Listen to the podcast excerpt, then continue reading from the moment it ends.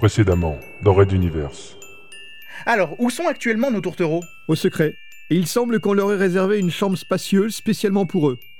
Angélus, que peut-il arriver maintenant à Phil et Adenor Plusieurs options sont sur la table. Le bannissement de l'Exode ou du transporteur numéro 7. L'emprisonnement à durée variable. Donc en fait, que cela soit le choix de la passe de Magellan comme destination, le devenir de Philgood et Adenor Kerichi, ou l'orientation politique de notre devenir sur Antares 4, tout se joue durant les séances du Conseil des commandants, et peut-être même celui-ci précisément. On peut dire ça, en effet. Messieurs, ce sera donc le mot de la fin. C'était Ted Mausen en direct du transporteur numéro 1 pour une émission exceptionnelle du journal multidiffusé de la rédaction de X1 Media. Red Universe. La plus grande saga galactique jamais racontée au podcast. Chapitre 9. Pin-up.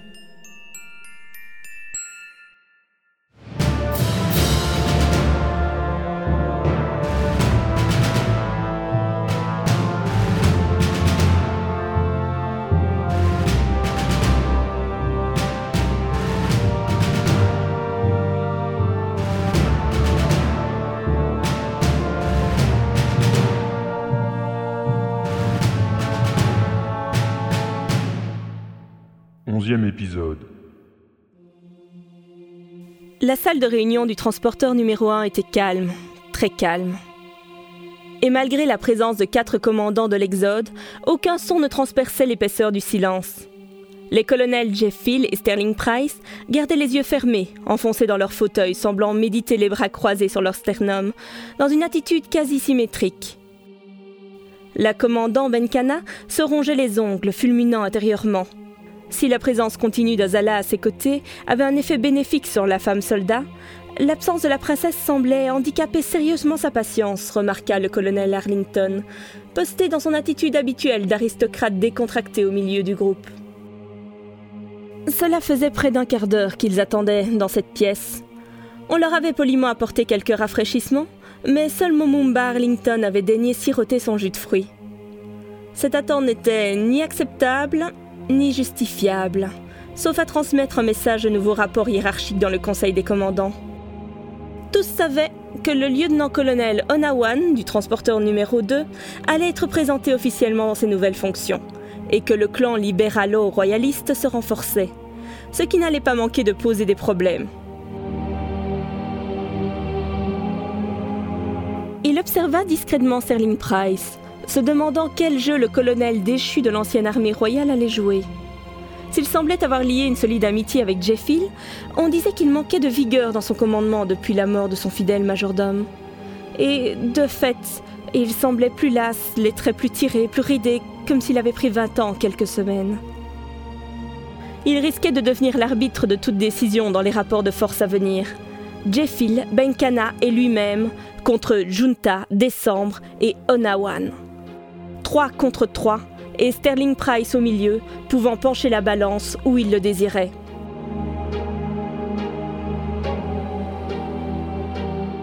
Soudain, la porte tourna sur ses gonds, et une petite femme, en impeccable tenue de cérémonie militaire, fit son entrée, suivie du politicien Junta et du général Décembre. Tous avaient le sourire aux lèvres, comme s'ils sortaient d'un bon dîner entre amis. Leur expression détonnait avec l'ambiance lourde de la pièce. Messieurs, dames, excusez-nous pour ce retard. La navette de transport interne a eu quelques difficultés techniques. Lança Décembre en restant debout tandis que les deux autres arrivants s'installaient. Je déclare donc cette nouvelle séance du Conseil suprême des commandants de l'Exode ouverte. Suprême? Avons-nous changé de nom, général? Interrogea d'emblée Arlington. Cela commençait donc déjà. Ces trois-là, à peine regroupés, commençaient à distiller les premiers indices d'une prochaine mainmise. Il ne s'agit que d'un adjectif, colonel. Cela n'a rien d'important, nous ne le garderons que pour nous durant nos séances. Ne soyez pas trop sourcilleux. Je le suis, monsieur Runta. Nous sommes réunis pour guider le plus équitablement possible l'Exode dans une période difficile de transition. Nous ne pouvons, du moins je le pense, prendre quoi que ce soit avec dérision, tant les répercussions sont importantes. Petit silence.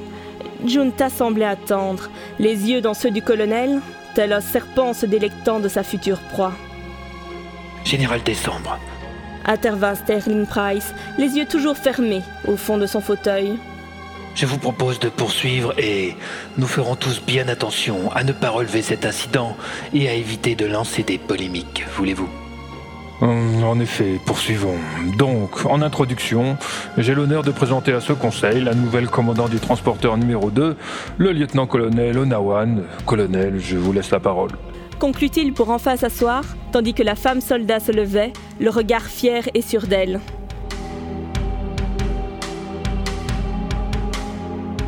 Elle n'était pas du genre force de la nature, comme la commandant Benkana.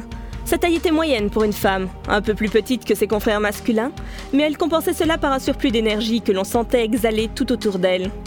Ses cheveux bruns étaient coupés courts en stricte brosse réglementaire, mais sa féminité demeurait présente d'un ostensible maquillage de son visage, rehaussant ses pommettes, redessinant ses fins sourcils et recouvrant d'un bleu sombre les paupières de ses yeux bleu azur, accentuant ainsi l'intensité de son regard vif. Comme Benkana, elle préférait le pantalon au tailleur et ne portait aucun bijou ou autre parure.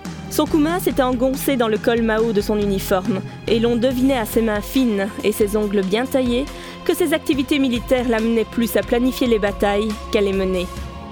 Madame, messieurs, c'est avec plaisir que je viens siéger à partir d'aujourd'hui parmi vous, pour représenter les intérêts des membres du transporteur qui m'ont nommé à ce poste et à cette si lourde charge. Arlington tiqua encore. Depuis quand le Conseil des commandants, lieu de consensus, devait être le théâtre de la représentation des intérêts des différents transporteurs? Cela faisait déjà deux entorses au consensus originel du Conseil. Et seulement quelques minutes venaient de s'écouler.